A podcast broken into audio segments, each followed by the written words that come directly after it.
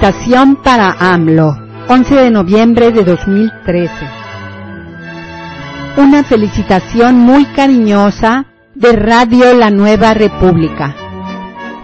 Para el licenciado Andrés Manuel López Obrador, hoy en su cumpleaños, agradeciéndole siempre por compartirse de esa manera con su pueblo, con la parte más necesitada de esperanza, la parte del pueblo que sueña con un mejor porvenir para México, agradeciéndole también y pidiendo que su vida siga siendo así, siempre congruente.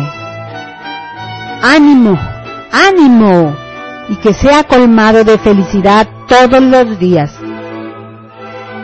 Felicidades, mi presidente Andrés Manuel López Obrador. Es un honor luchar con Obrador.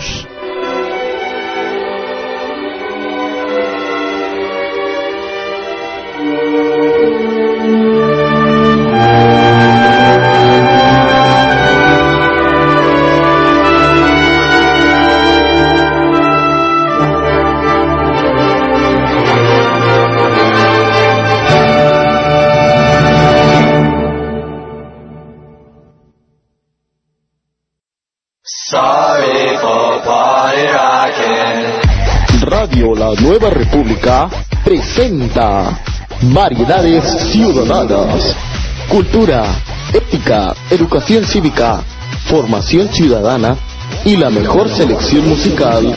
Todo esto y más lo encontrarás en Variedades Ciudadanas, un programa que despertará tu mente a una nueva dimensión todos los miércoles de 7 a 8 de la noche completamente en vivo, conducido por Nonoy, a través de Radio La Nueva República. La democratización de la palabra por nueva república.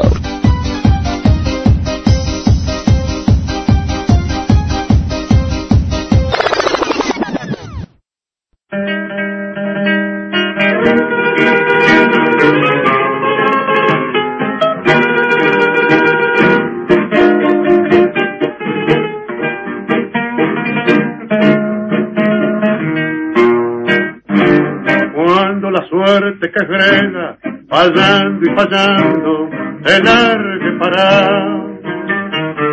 Cuando estés bien en la vía, sin rumbo desesperado.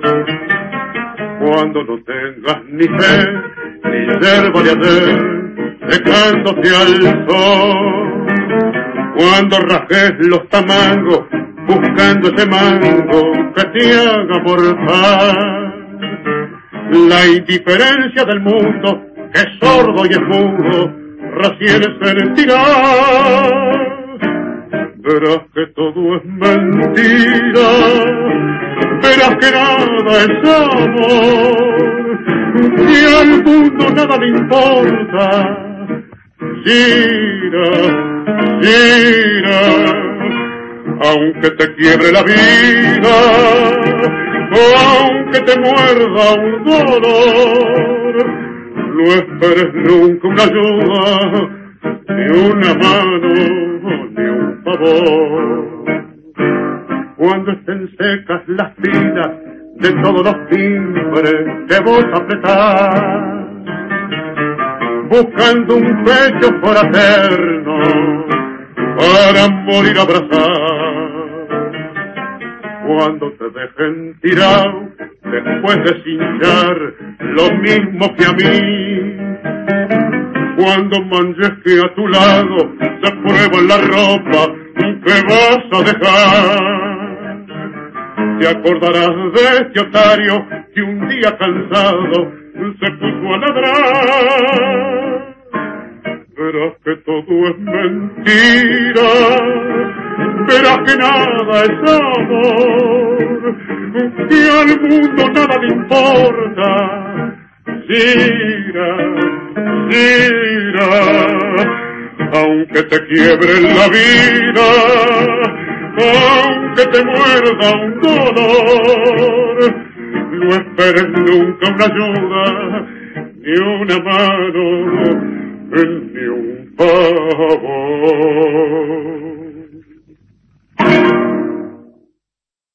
Buenas noches. Reciban un cordial saludo desde Variedades Ciudadanas. Hoy miércoles 13 de noviembre del 2013. El día de hoy la haremos de tango. Todas las canciones, toda la música será de tangos, esperando que sean de su agrado. Principiamos. Escucharemos este audio a continuación para recordar y no olvidar nunca el por qué seguimos de pie. Palabras y hechos de Andrés Manuel López Obrador en el 2009. Y hasta hoy seguimos luchando por nuestra organización y con Morena, ya realizando las asambleas para convertirlo en partido político. La lucha electoral de manera pacífica, luchando y defendiendo también lo que es del pueblo, luchando y defendiendo nuestro petróleo. Desde el desafuero en este audio, pasando por cuando dice viva la dignidad, viva México, en el Zócalo dice AMLO, después del ominoso fraude electoral 2006, también el campamento de reforma, la Convención Nacional Democrática para la construcción de una nueva república. No vamos a traicionar y no ha traicionado. Vamos a sacar a nuestro pueblo, tener convicción de que podemos sacar adelante al país seguimos defendiendo el petróleo y la soberanía nacional. Escuchamos también las palabras de Elena Poniatowska donde nos dice México fascinante y conmovedora ha sido esta resistencia y la que tenemos actualmente también. En la cultura náhuatl decían México, los cimientos del cielo, y los antiguos mexicanos nos llamaron el pueblo del sol. Bajo ese sol y ese cielo se levanta nuestra esperanza. Seguimos hasta la actualidad con la misma sed de justicia, pensando y escuchando que se puede vivir con justicia, se puede vivir sin temores, sin miedos, en un México libre, soberano, igualitario y fraterno, una república amorosa. Que viva la nueva república. No te quiebres, país. Actúa. Hemos decidido no claudicar, así dijo Andrés Manuel López Obrador. Y así lo ha hecho. Ha seguido sin claudicar. No se ha rendido siempre para adelante. No permitir que se apague la llama de la esperanza. Eso es muy importante. Sí hay de otra. Sí tenemos un proyecto alternativo para lograr la democracia, la justicia, la libertad, que no se implora, sino que se conquista. Escuchemos con atención.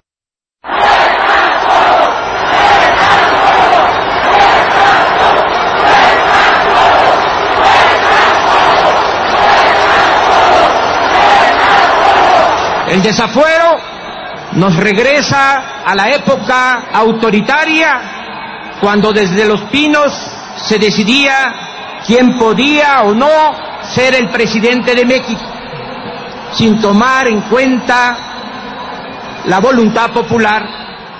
Quienes me difaman, calumnian y acusan son los que se creen amos y señores de México son los que ambicionan las privatizaciones del petróleo y de la industria eléctrica. Son ellos los que tienen mucho miedo a que el pueblo opte por un cambio verdadero. Ustedes me van a juzgar, pero no olviden que todavía falta que a ustedes y a mí nos juzgue la historia. Viva la dignidad, viva México.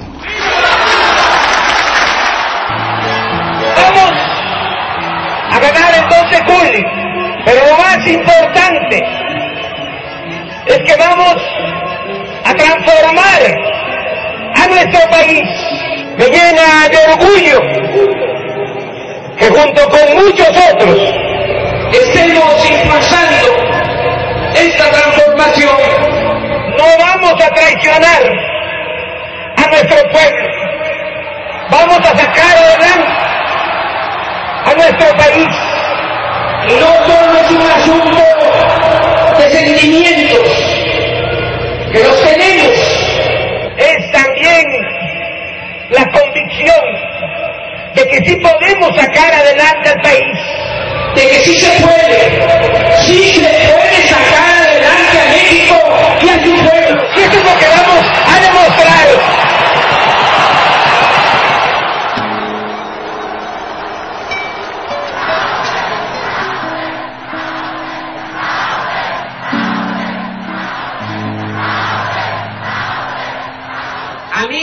amigos, nosotros triunfamos el 2 de julio. Vamos a pedir que se cuenten todos los votos, voto por voto, casilla por casilla.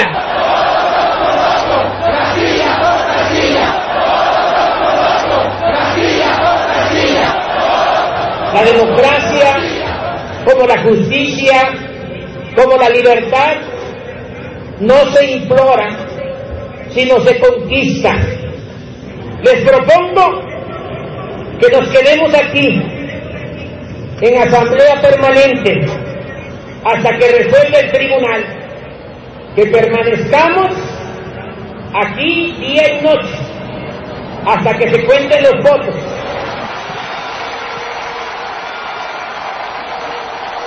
Les pregunto, ¿nos quedamos sí o no?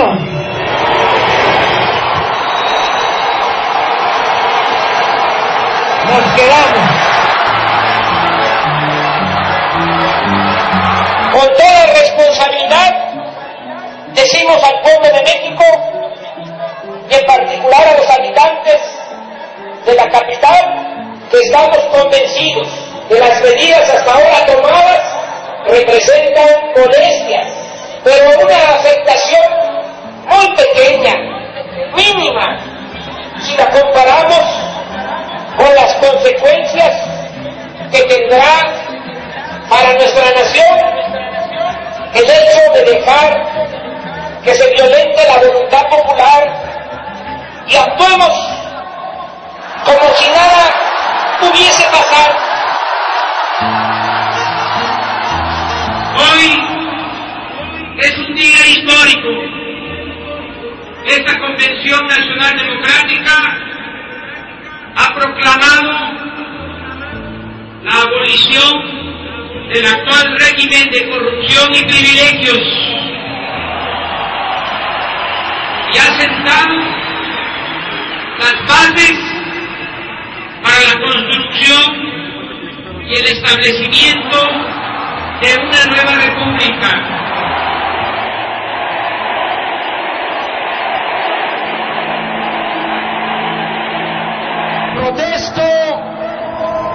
Cumplir y hacer cumplir la Constitución General de la República.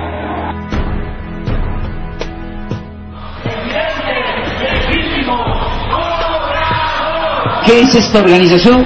Para defender al pueblo, para defender el patrimonio nacional y también para llevar a cabo los cambios que necesita el país. En asambleas informativas de manera conjunta en todas las plazas públicas de los municipios de México hemos examinado los sentimientos del pueblo y hemos decidido no claudicar, no rendirnos, sino seguir adelante y no permitir que se apague la llama de la esperanza. Estamos creando la Red Nacional de Representantes del Gobierno Legítimo y la base de la organización ciudadana para transformar al país. Si hay de otra, si tenemos un proyecto alternativo.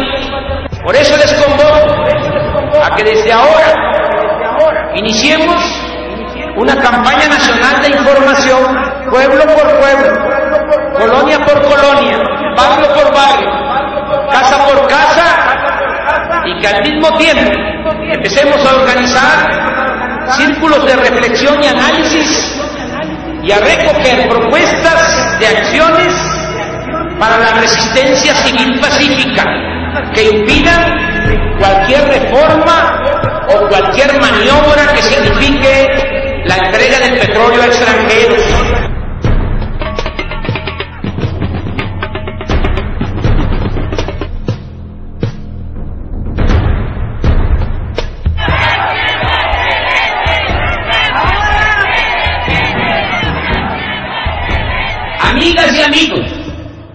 Defendamos el petróleo y la constitución, apoyemos el plan de resistencia civil pacífica que se ha dado a conocer y que se ha aprobado para actuar de inmediato.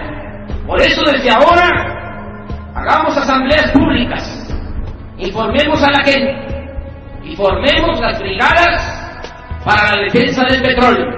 Nosotros queremos la paz y por eso vamos a defender el petróleo. Seamos las mujeres, las mujeres de México, las que encabecemos las acciones de resistencia popular por la defensa del petróleo.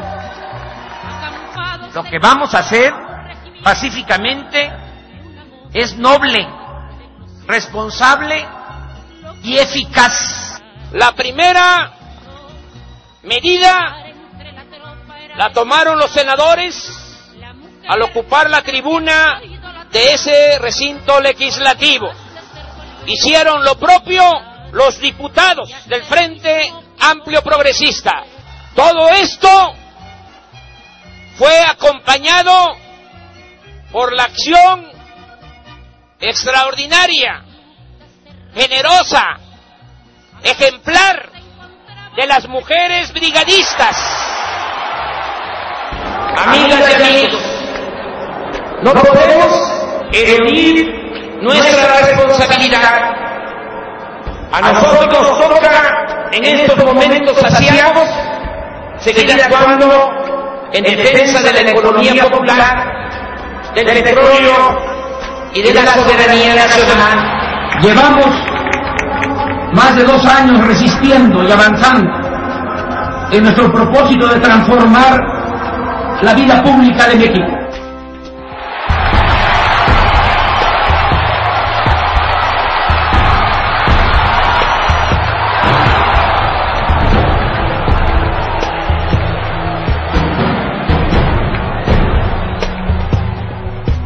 México nación de cultura, México sociedad de conocimiento, México, como lo fue Grecia, patrimonio cultural de la humanidad. Fascinante y conmovedora ha sido nuestra resistencia. En los años que vienen, la cultura podría salvarnos al convertirse en el objetivo de todas las clases sociales. Una cultura que hiciera renacer la confianza en nosotros mismos. La filosofía náhuatl nos dijo que éramos los cimientos del cielo los antiguos mexicanos nos llamaron el pueblo del sol. Bajo ese sol y ese cielo se levanta nuestra esperanza. Hagamos saber a todos que sí se puede vivir con justicia, sin miedos ni temores, en una república nueva estamos construyendo entre todos, una república nueva, libre, democrática, soberana, igualitaria y fraterna, una república amorosa. ¿Están de acuerdo? ¡Vamos! ¡Que viva la nueva república! ¡Que viva ¡Viva México! ¡Viva México!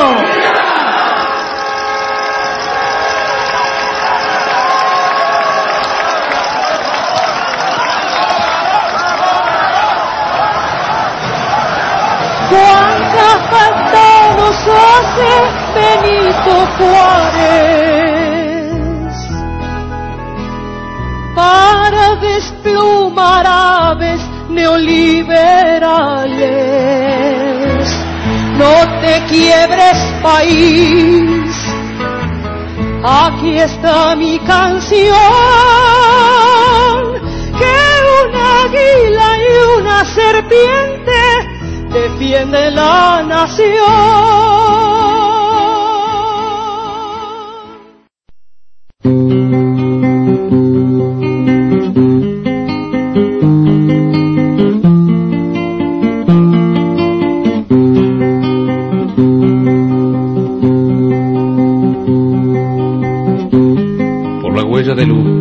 Sol en mis mañanas pampas. Te veo llegar y no es cierto. Como tampoco es cierto que llegas con la sombra blanca de la luna en mis noches cansadas de soledad y nada. Se acurruca tu figura de recuerdo en la inmensidad de mi pecho abierto al aire perfumado de mujer ausente. Se estremecen mis manos apretadas en un perdón de tiempo que se parte en vacío de ansiados regresos. En una lágrima punzante se refleja tu rostro pálido y tu gesto y yo quisiera verte llegar confundida entre flores de un verano. Quisiera darte la luz que va por el aliento de tu tallo. Quisiera sentir tu seno ahogando mi pecho y en tu rubor quisiera mezclarme en tu sangre y arder en la llama de tu resplandor, beber de tu boca la savia que alimenta el fruto de este inmenso amor.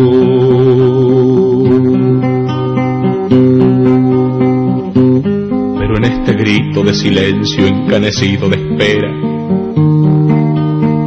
te sigo soñando y quisiera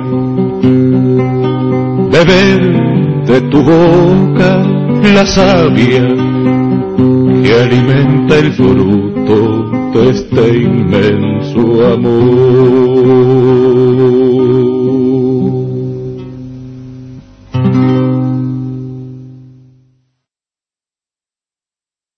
Bien amigos, continuamos con variedades ciudadanas. Vamos a ver este artículo de Fernando Buenabad Domínguez. Se llama Vivir bajo amenaza. No hay exageración que les alcance. Cualquier persona que se sienta acorralada día y noche con amenazas provenientes de vecinos, de fantasmas o seres extraterrestres, que no encuentre punto de reposo porque en la tele, en la radio, en los cines, en la prensa, le repiten con tonos histéricos que algo o alguien está ahí. No se sabe bien dónde o cómo, aguardando para atacar a tu propiedad privada, tu persona o tus seres queridos. Cualquier persona, pues, en tales condiciones, bien puede convertirse rápidamente en un psicópata agresivo. Hay estudios serios en la materia. Este infierno de las amenazas en manos del imperio se convirtió en negocio jugoso que lo mismo sirve para lanzar guerras contra pueblos remotos e indefensos. También sirve para vender champú o desodorantes. No hay límites a la invención y manipuleo de las amenazas. Ya se trate de armas de destrucción masiva o de marcianos codiciosos, la cosa está clara. Amedrentar a los pueblos deja mucho dinero en los bolsillos de algunos. El repertorio de las amenazas recorre la nada cándidas películas basadas en monstruosidades a granel, con cucarachas gigantes, tarántulas o pirañas, hasta entidades intangibles del más allá, cuya metafísica tiene siempre por cuna la cuenta bancaria de un grupo de inversionistas, boletos en taquilla. En una de sus formas más perversas, el carrusel de las amenazas aparece diariamente en los noticieros, en los informativos preñados por la burguesía, encargados eméritos de gritar con farándula informativa, ahí viene el lobo. Fulano nos amenaza con armas químicas. Sutano envidia nuestro dinero. Perengano es un resentido y quiere cambiar el sistema.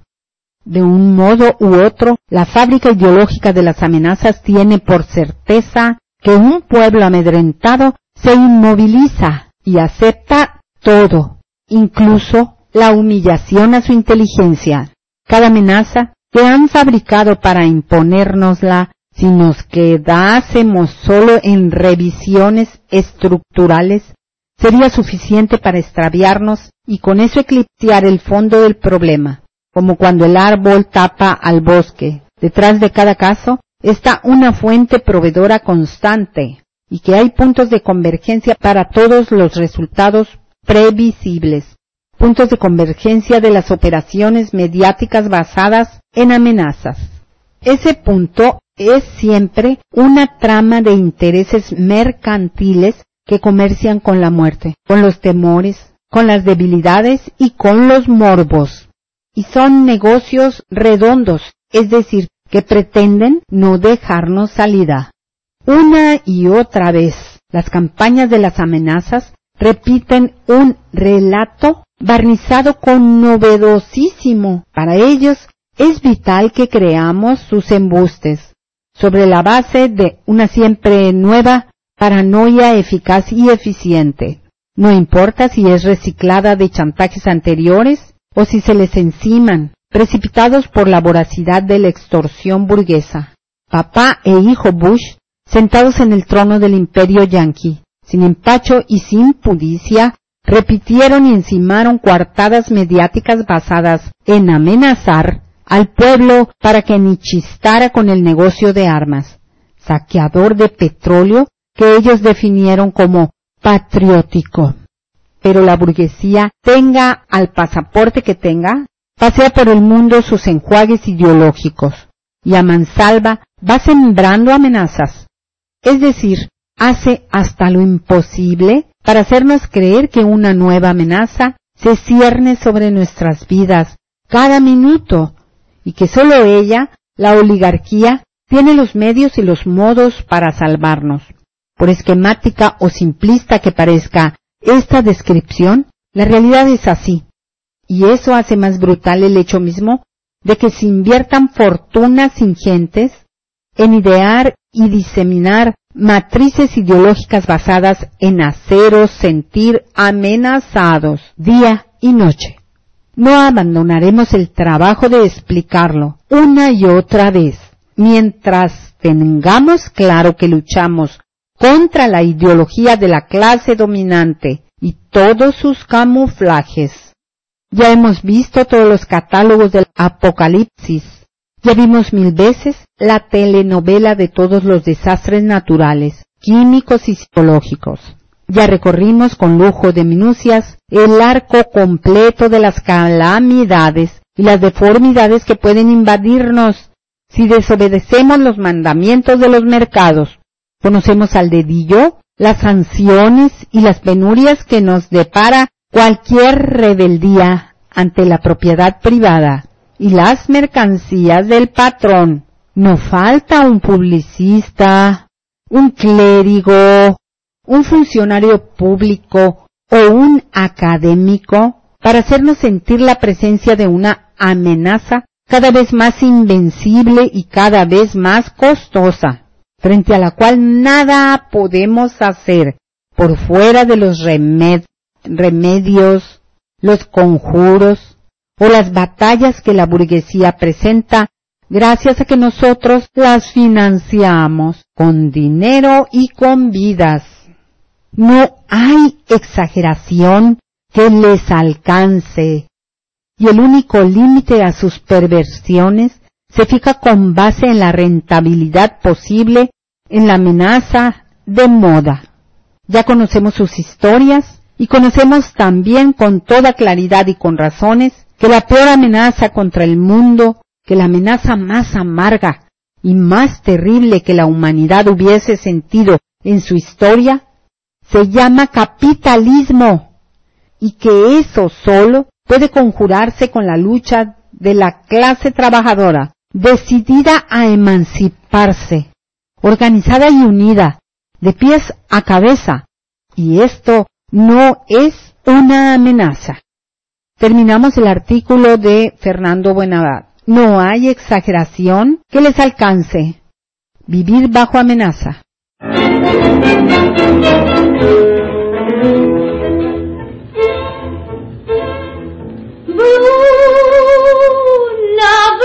Nació María y está en la cuna, nació de día, tendrá fortuna, bordará la madre su vestido largo y entrará a la fiesta con un traje blanco y será la reina cuando María cumpla 15 años. Te llamaremos Negra María, Negra María que abriste los ojos en carnaval. Ojos grandes tendrás María, dientes de nácar color moreno. Ay, qué rojos serán tus labios, ay, qué cadencia tendrá tu cuerpo. Vamos al baile, vamos María, negra la madre, negra la niña, negra, cantarán para vos. La guitarras y los violines y los rezongos del bandoneón. Te llamaremos Negra María, Negra María que abriste los ojos en carnaval.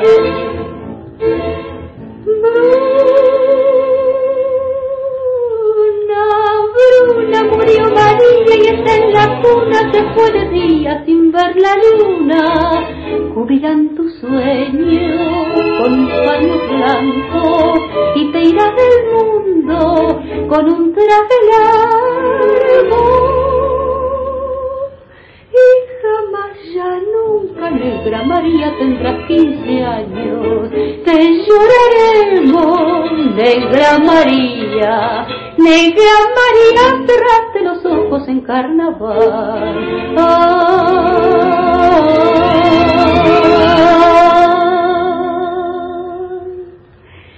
Qué triste fue tu destino, ángel de mota clavel moreno.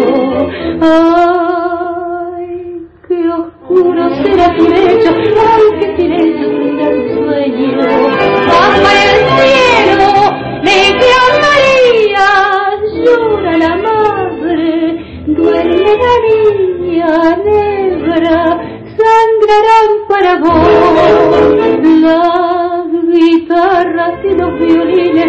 las angustias del bandoneón. Te lloraremos, negra María, negra María, cerraste los ojos en carnaval.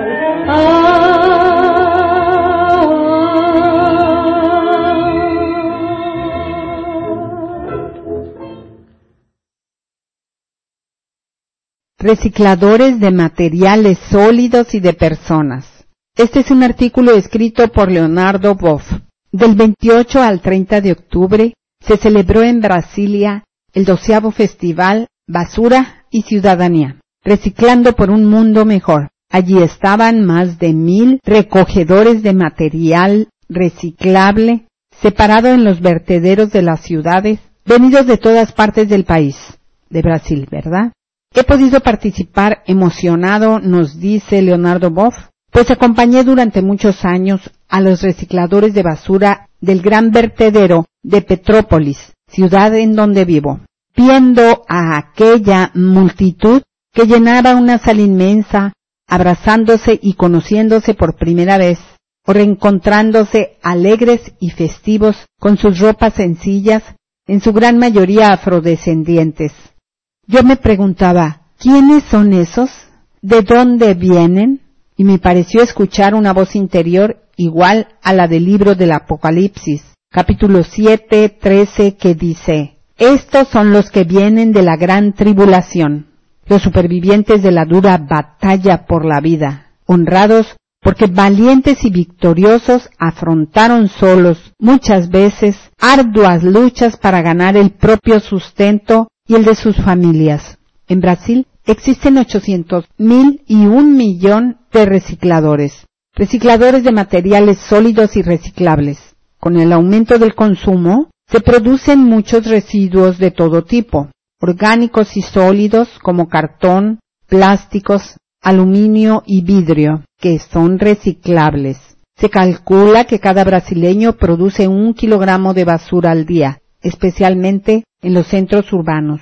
Según el IRG de 2008, el 50% de los municipios, que son 5.507, tienen vertederos a cielo abierto. Allí, miles de personas, desde niños a viejos, recogen y separan lo que pueden, inclusive alimentos.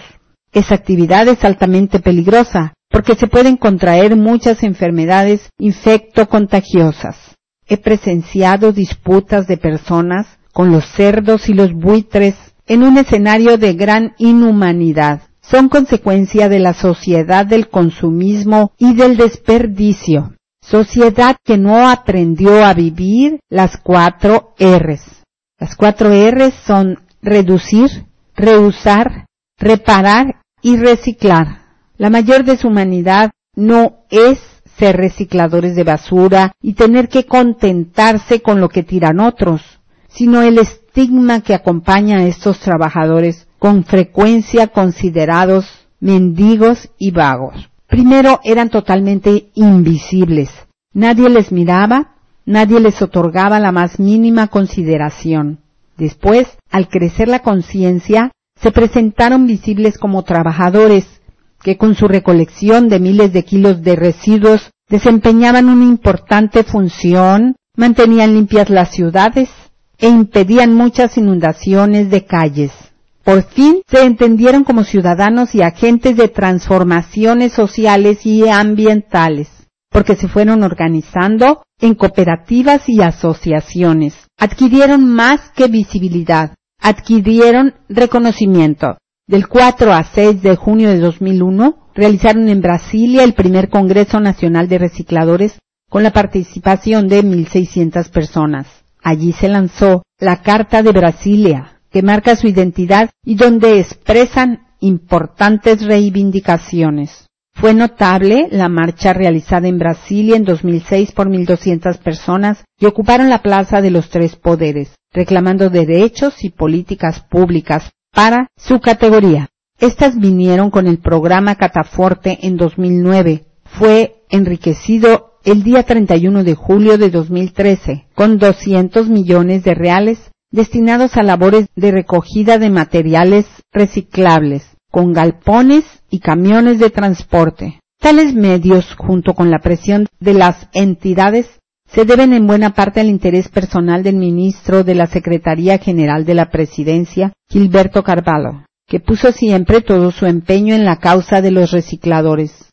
En Brasilia, el 30 de octubre de 2013, en ocasión del doceavo Festival de Basura y Ciudadanía, en su nombre y en el de la presidenta Dilma Rousseff, renovó el compromiso de fortalecer las cooperativas y las asociaciones de recicladores y a ser creadas. Fue muy señalado el cuarto festival realizado del 5 al 9 de septiembre de 2005, con la presencia del presidente Lula y de Daniel Mitterrand, viuda del fallecido presidente francés, en el que se subrayaron sus derechos humanos básicos y el suministro de los recursos necesarios para un trabajo decente y seguro de recogida y separación de basuras. Allí, Itaipu Binacional lanzó un vehículo eléctrico para recicladores, con capacidad de transportar hasta tres toneladas de materiales durante ocho horas diarias.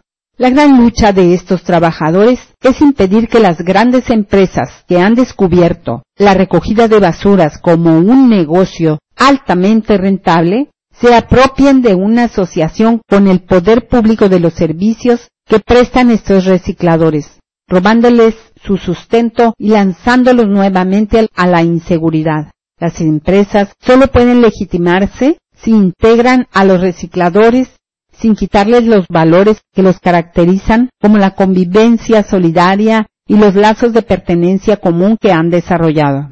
Viene en sí de la gran tribulación brasilera. Reciclan no solo materiales sólidos, sino personas, en la medida en que juntos construyen su autonomía, rescatan su dignidad, se insertan en la sociedad como verdaderos profetas de la ecología y ciudadanos que piensan, ciudadanos que discuten sus problemas, ciudadanos que deciden luchas comunes y se hacen indispensables en el tipo de sociedad que hemos creado. Merecen respeto, aprecio y todo el apoyo. Recicladores de materiales sólidos y de personas, de Leonardo Boff.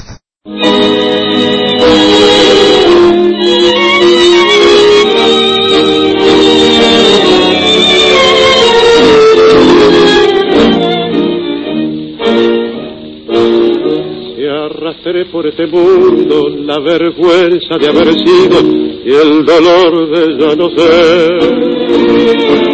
Bajo el ala del sombrero, cuántas veces embosada, una lágrima asomada yo no pude contener.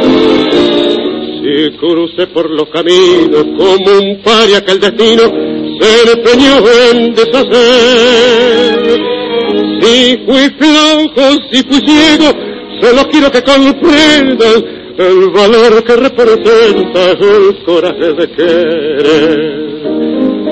Era para mí la vida entera como un sol de primavera, mi esperanza y mi pasión. Sabía en el mundo no cabía toda la humilde alegría de mi pobre corazón. Ahora, cuesta abajo en mi rodada, las ilusiones pasadas, no las puedo arrancar. Sueño con el pasado que añoro, el tiempo viejo que lloro y que nunca volverá por seguir tras de su huella yo bebí incansablemente en mi copa de dolor. Pero nadie comprendía que si todo yo lo daba, en cada vuelta dejaba pedazos de corazón. Ahora triste en la pendiente, solitario y ya vencido, yo me quiero confesar y aquella boca mentía el amor que me ofrecía. Por aquellos ojos brujos yo habría dado siempre más. Era para mí la vida entera como un sol de primavera, mi esperanza y mi pasión.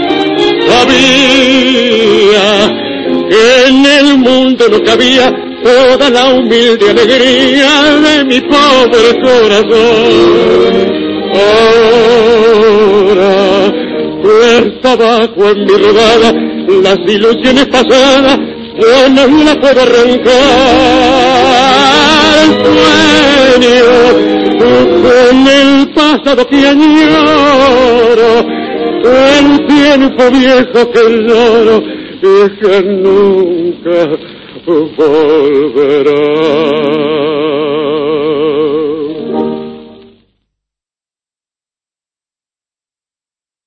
Continuamos con nuestro programa Variedades Ciudadanas. Vamos a continuar con Periodismo sin discriminación. Este artículo se llama Periodismo sin etiquetas. Por desgracia, México es uno de los países donde la discriminación aún se puede calificar de vergonzante. Gilberto Rincón Gallardo. Estigmatización. Se dice de estigmatización a la asignación de características o etiquetas específicas a un individuo por pertenecer a un determinado grupo de población. El estigma lo coloca en situación de desventaja, lo inferioriza.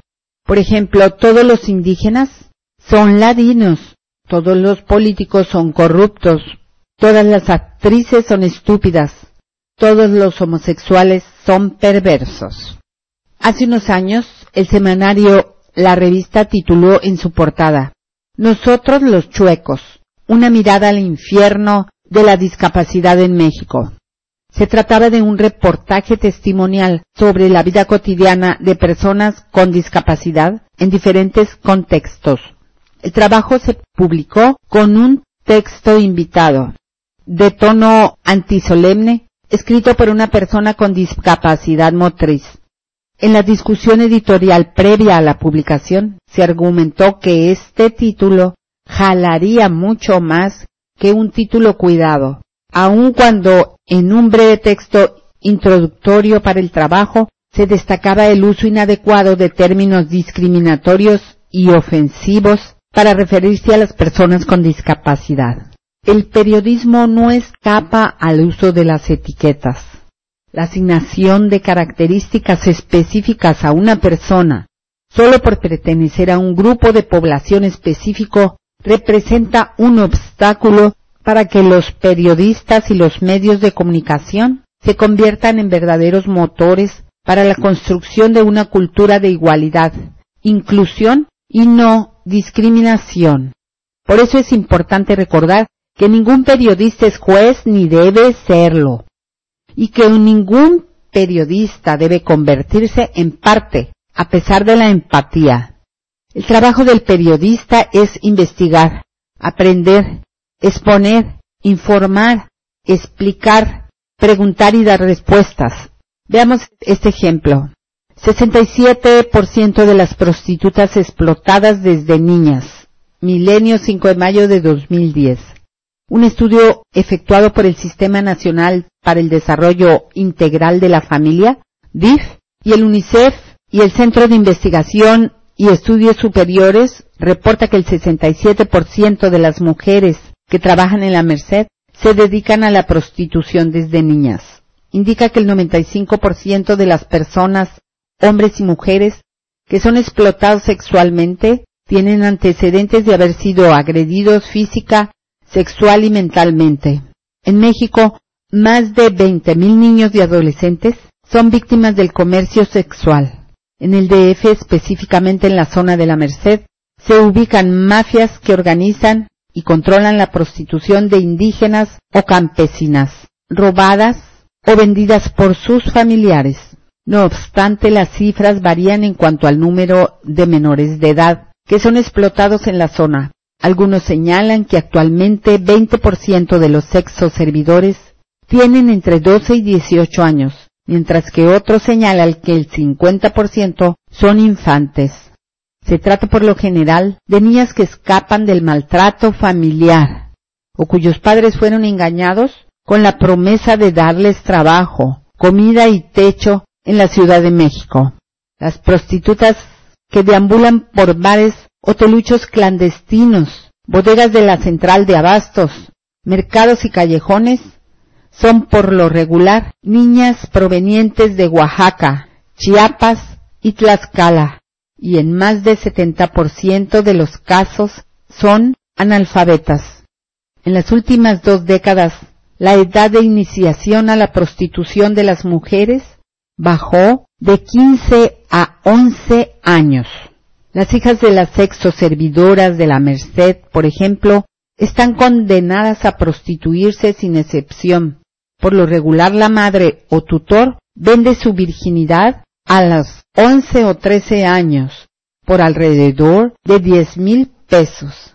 De acuerdo con el documento, las niñas prostitutas son sobreexplotadas en la Ley Federal para Prevenir y Eliminar la Discriminación, en su capítulo segundo, artículo 9, fracción 28, se considera como conducta discriminatoria incitar al odio, violencia, rechazo, burla, difamación, injuria, persecución o a la exclusión. La nota utiliza términos incorrectos prostitución, comercio sexual, sexo servicio, sexo servidora, niñas prostitutas. Y refuerza la estigmatización de las niñas y mujeres a través del estereotipo de la prostitución. Además, da prioridad a la información institucional que define como prostitutas a niñas y mujeres.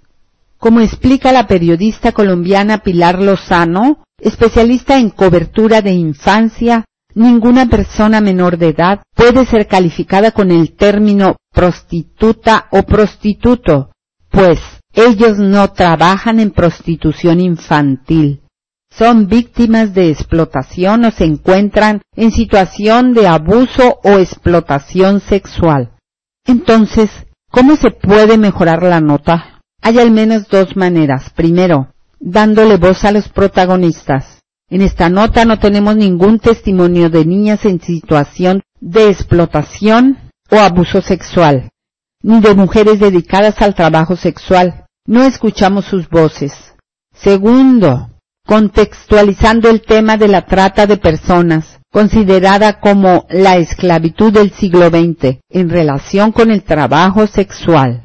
Terminamos nuestro artículo de periodismo sin discriminación. Gracias, continuamos con otra variedad.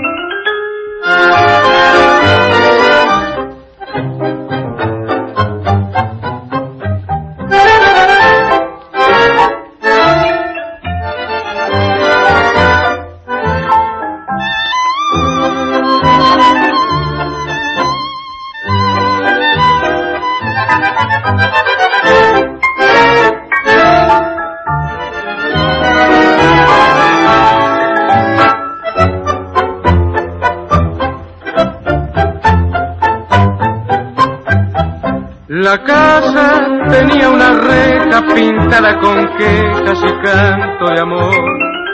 La noche llenaba de ojeras la reja, la hiedra y el viejo balcón. Recuerdo que entonces reías si yo te leía mi verso mejor.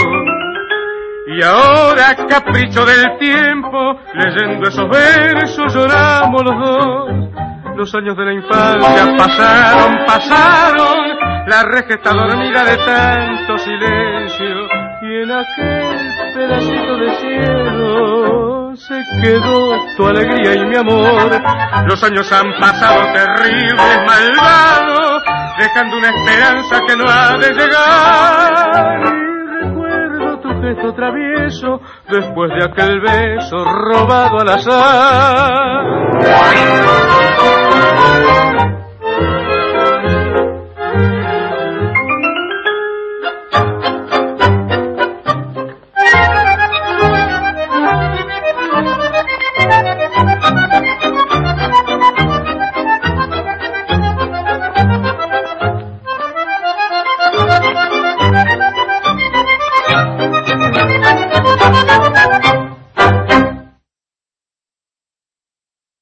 Ricardo Rocha, periodista, escribió este artículo que se llama La increíble y brava historia del doctor Mireles. Él se ha convertido en todo un fenómeno de liderazgo social en Michoacán. Le mataron hermanos y amigos, así que un día dejó el estetoscopio y empuñó una vieja escopeta, y salió a las calles de su pueblo para enfrentar a los sicarios del crimen organizado. Mira, nosotros vimos a todas nuestras familias y vecinos y amigos morir callados y amarrados de pies y manos.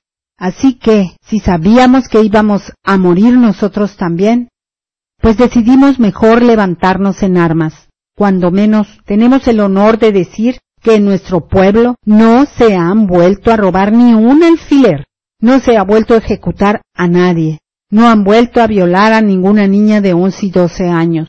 Y con mucho orgullo lo digo, ocho meses llevamos ya en esta guerra. Y aquí no tenemos ningún delito de ninguna clase. Mientras que en Morelia, con todo el poderío del ejército, los federales, estatales y municipales, diario hay ejecutados, robados y secuestrados. Así, el doctor José Manuel Mireles, a querer o no, está simbolizando el hartazgo de cuatro y medio millones de michoacanos que han sobrevivido en la angustia cotidiana de la violencia por más de una década. Por eso he de preguntarle, yo no sé si te gusta o no, pero te has erigido ya como un caudillo civil aquí en Michoacán. ¿Estás consciente de eso? y también de que te conviertes en blanco cada vez más grande para los templarios o los de Jalisco. A ver, responde, yo soy el presidente del Consejo Ciudadano de Defensa de Tepalcatepec. También ya estamos constituidos como Consejo General de Autodefensas y Comunitarios de Michoacán. Pero no queremos ser líderes, ni queremos ser caudillos, pero tampoco queremos ser mártires. Lo que pasa es que todos los que estamos en esta lucha somos sobrevivientes del crimen organizado.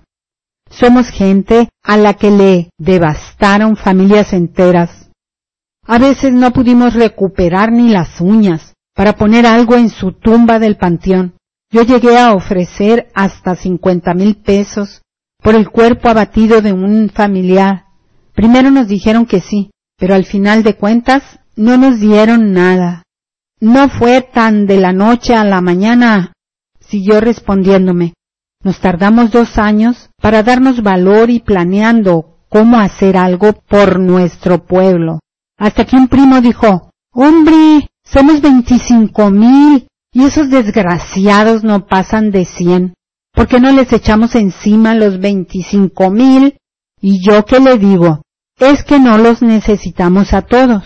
Mira, yo te he visto matar a un chivo corriendo a cuatrocientos metros de distancia y les pegas a la pura cabeza. Pero dice otro compañero, no es lo mismo tirarle un cristiano. Claro que no, le digo, un cristiano está más grandote y corre más lento. Miren, soy médico cirujano y soy humanista, pero hay que deshacernos de todos ellos. Luego, el doctor Mireles presume las primeras hazañas de sus seguidores. En una balacera nocturna, en nuestras trincheras de Naranjo de Chila tuvimos una sola baja, un muchacho que todavía no llegaba ni a credencial del IFE. Combatía con una escopeta. Lo que no supo antes de morir es que mató a cuatro criminales a juzgar por los hoyones que traían en los cuerpos. Luego, el doctor Mireles me hablaba de su recién convenida alianza estratégica con el ejército, porque no se puede confiar ni en las policías estatales ni en los municipales, que casi siempre trabajan para los cárteles. Aquí todo está contaminado. Policía Judicial, Congreso del Estado, presidentes municipales, el gabinete estatal, y hasta el que se fue y ya regresó. Entonces, echa la bomba. El que volvió a ser secretario general de gobierno, con Fausto Vallejo, el interino Jesús Reina, quien el día siguiente me dijo en radio que era una acusación absurda y que si el doctor tenía pruebas las presentara. Por lo pronto, y mientras este héroe ciudadano forja su leyenda, responde sin dudarlo a mi pregunta. ¿Tú crees que existe la posibilidad de un alzamiento general de autodefensas en todo el estado de Michoacán? Pues es lo que estamos haciendo, me responde, porque es el único modo de restablecer el Estado de Derecho. Ni los gobiernos municipales, ni el estatal, ni el federal han podido. Nosotros sí. Arroba Ricardo Rocha, guion bajo MX, periodista. La increíble y brava historia del doctor Mireles. El día de hoy terminamos esta variedad. Espero contar con su asistencia el próximo miércoles me despido con este tango que se llama Besos Brujos. Interpreta Libertad Lamarque. Hasta siempre. Déjame, no quiero que me beses, por tu culpa estoy viviendo la tortura de mis penas. Déjame, no quiero que me toques, me lastiman estas manos, me lastiman y me queman no prolongues más mi desventura. Eres hombre bueno, así lo hará. Deja que prosiga mi camino, te lo pido a tu conciencia, no te puedo amar.